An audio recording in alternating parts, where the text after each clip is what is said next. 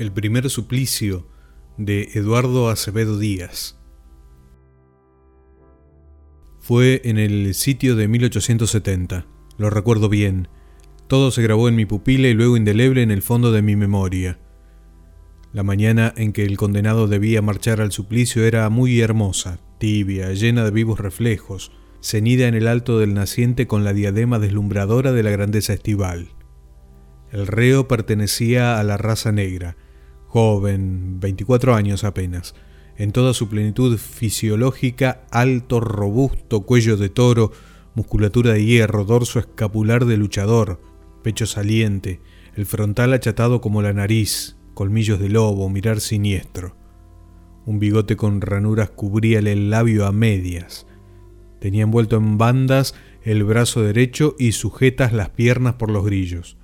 La herida del brazo era ancha y dolorosa, le había sido causada por un bote de lanza de hoja de palma y medias lunas.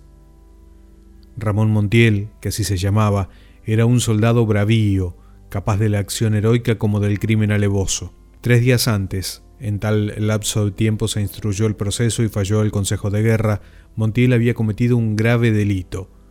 A causa de un desorden en la esquina del cuartel, el oficial comandante del cuerpo de guardia le intimó personalmente que volviese a su campo.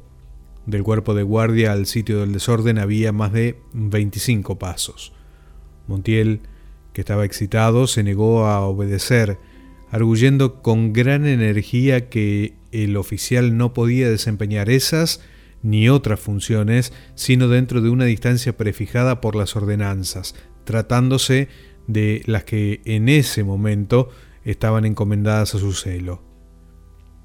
El oficial, que era joven y resuelto, avanzó entonces sobre él con ánimo de compelerlo a la línea del deber.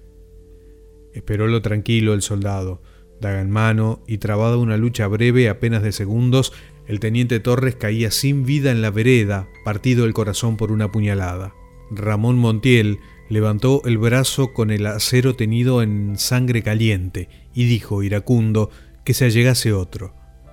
Un nuevo contendor, oficial también, reemplaza al teniente en la pelea. Otros hombres de armas se agrupan en aquel círculo popiliano, lanzando voces enérgicas. Montiel brinca y ruge como estimulado por el vapor de la sangre que tiñó las piedras. Se lanza veloz sobre su segundo adversario, lo hiere y lo derriba. Se estrecha entonces el círculo en medio de estrujones y alaridos se oprime al matador que doquiera ver rostros amenazantes y oye gritos poderosos. El león negro se dispone a romper el cerco mostrando los dientes, el ojo encendido y alta la daga en su diestra formidable. Silba el plomo a su lado sin rozarlo y ya va a esgrimir por tercera vez su hoja temible cuando otro oficial que se ha apoderado de una lanza la blande colérico desde lejos, la hunde a dos manos en su brazo hasta encajarle las medias lunas y le obliga a abandonar el hierro homicida. Precipítanse sobre él varios hombres y le sujetan. Mientras le atan, bramaba. La sangre le corría de la espantosa desgarradura a borbotones y una contracción de rabia habíale transformado el semblante en una máscara de simio enloquecido. Su jefe le dijo airado, mostrándole el puño, ¿Qué has hecho, Ramón? Pareció él recién darse cuenta de su arrebato.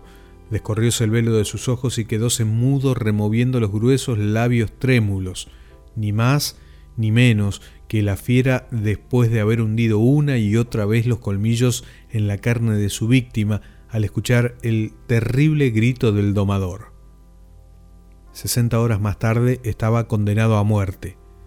Era necesario moralizar.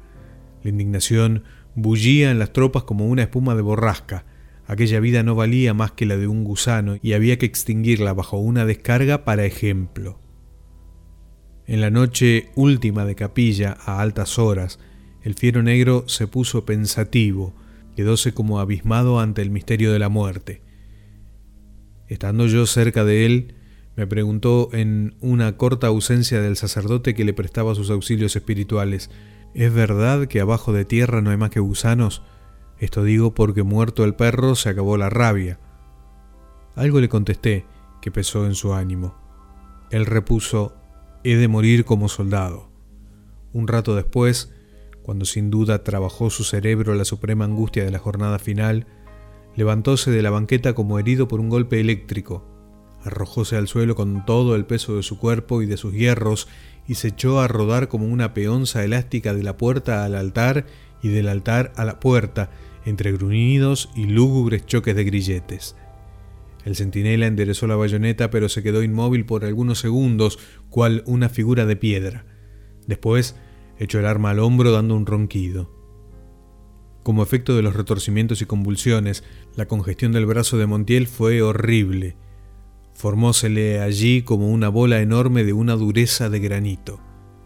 A poco se sosegó. Recobró una fría tranquilidad.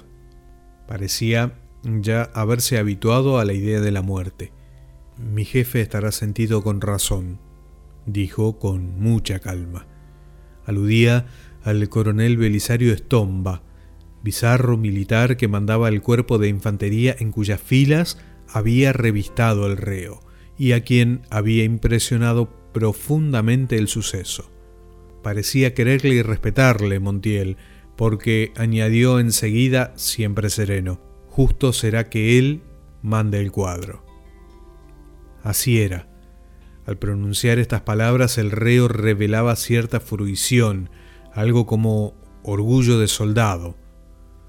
Una sonrisa natural daba a su rostro una expresión resignada, afable, atrayente sin signo alguno de debilidad o tristeza. Solo al romper de la mañana, al ruido marcial de los clarines y tambores que llegó a sus oídos como un eco lejano de la disciplina y del deber, sintió una conmoción. Irguió altivo la cabeza y se estuvo atento largos instantes, ansioso de no perder una nota de aquellas fanfarrias que concitaban sus instintos bravíos a la acción y la pelea. Ni más ni menos fue su sacudida nerviosa que la de una fiera encerrada en la jaula al sentir la nota de un ave vagabunda. El granido de un pájaro de las soledades que le renovase las sensaciones del desierto a modo de himno de vida y de libertad salvaje. Cuando fueron a buscarlo para conducirlo al suplicio, lo encontraron sonriendo. Entonces era la suya una sonrisa dura, sardónica, durable como la que contrae los músculos faciales de los eterizados. Hablaba con la mayor entereza, sonriendo siempre. Pidió hacer testamento y se labró sobre un tambor. Dejaba a su compañera 17 pesos que le adeudaba por servicios domésticos el coronel Goyeneche. Este militar, que pertenecía a la plaza sitiada y era un perfecto caballero, recibió las últimas voluntades de Ramón Montiel y las cumplió religiosamente. Hecho su testamento, Ramón dijo que estaba listo, pero que le cortasen hasta el hombro la manga derecha de la casaquilla a fin de que ella pudiera ser prendida a la muñeca por un botón y permitiese así que se desahogara su brazo hecho una criba. Cortóse la manga. Gracias, dijo. Después de esto, marchó con paso firme, cual si no llevase grillos. En la puerta aclamó con voz robusta a su general y la revolución. De la muchedumbre de gente de armas reunida en la calle no salió un eco, pero los gritos del fiero negro lo tuvieron en los ámbitos más apartados a manera de imponentes rugidos. El cuadro estaba formado en una explanada verde y espaciosa, en las proximidades de la Plaza de Toros. Ramón Montiel atravesó la explanada con reposado continente y oyendo circular las filas la voz de pena de la vida al que pida por el reo, se volvió para dominar con aire altanero todos los costados del cuadro y dirigiéndose al digno capellán que lo exhortaba a bien morir, murmuró lentamente, No siga entonces, padre, porque si saben que está rezando por mí, lo van a fusilar también. Ya en el sitio fatal, agregó con honda ironía, Está bueno de Padre Nuestros, señor cura. Con uno más, no hemos de sacar mayor ganancia y a mí, que iba cerca de él, me dijo muy bajo, dulcemente, es el primer delito que cometo, este porque me matan. que no fui un malvado, dígalo alguna vez, por favor. Tenía yo entonces 19 años y era ayudante secretario del fiscal militar. Pasados 23, la edad de Ramón menos uno, cumplo sus deseos. Puesto de rodillas, se leyó al reo la sentencia. Una vez leída, el condenado dijo, pido licencia para dirigir la palabra a mis camaradas. Se le otorgó. Entonces, con acento pujante y viril, recomendóles que se inspirasen en su ejemplo y dióles un sentido a Dios. Luego, como última gracia, suplicó que no lo vendasen, pues hasta el gusano tenía derecho a la luz del sol en la hora de dormir. Se denegó la gracia. Mientras le ponían la venda avanzó sigiloso el pelotón con las armas preparadas. A la señal convenida, los soldados apuntaron. Tenían lívidos los rostros y trémulas las manos. Los rezos del capellán pronunciados a media voz eran el único rumor perceptible en el instante solemne. De pronto resonó la descarga. Montiel, como impelido por un viento huracanado, se arqueó y tambaleó hacia atrás. Luego, cual si fuese atraído por una fuerza contraria, vínose hacia adelante, firme sobre sus rodillas, se sacudió y cayó al fin de costado entre roncos gruñidos. La sangre salió a borbotones del pecho, pero aún vivía. Una nueva bala en el cráneo tras la oreja derecha lo dejó al fin inmóvil. La pólvora y el taco ardiendo pusieron fuego a la venda que se desprendió y cayó sobre el pasto humeando. Y entonces se vieron enormes los ojos de Montiel, fijos en el cielo, y en su semblante lívido el ceño terrible con que lo halló la muerte. La infantería desfiló en silencio delante del cadáver, pero de la caballería brotaron frases brutales. A nadie vas a sacar ya los ojos, clavaste el pico, cuervo.